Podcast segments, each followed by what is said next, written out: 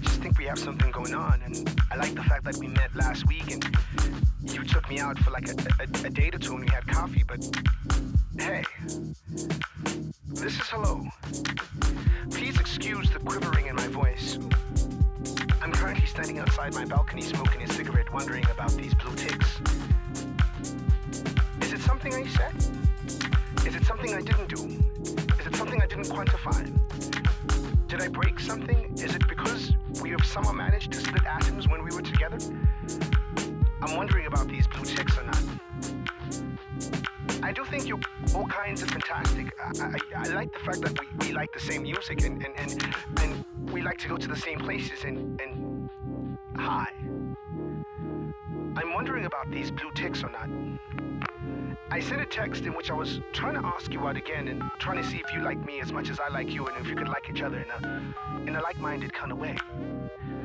I do wonder if you saw today's word of the day. It was infatuation. They had specials at our favorite restaurant, and I was wondering if you, you, you wanted to go. Hi, this is Hello. I've just traveled back from Jupiter, and, and, and they told me that you're the kind of girl I should be vibing with. Did I do something wrong because I'm wondering about these blue ticks or not? Did you get my text? I'm unsure as to whether I should call you or or or if I should say something or or or say nothing. Am I being so pushy? Should I start again? Do you have a boyfriend? I'm wondering about these blue ticks or not.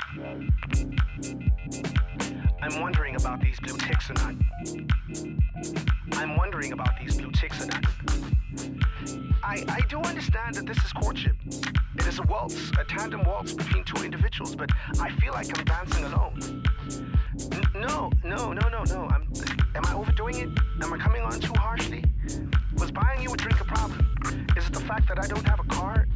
I, I, I'm an artist. I'm, I'm trying to make a life. I'm wondering about these blue ticks, and I. Hi. I'm wondering about these blue ticks, and I. I'm pacing up my room, smoking 20 cigarettes a day, hoping you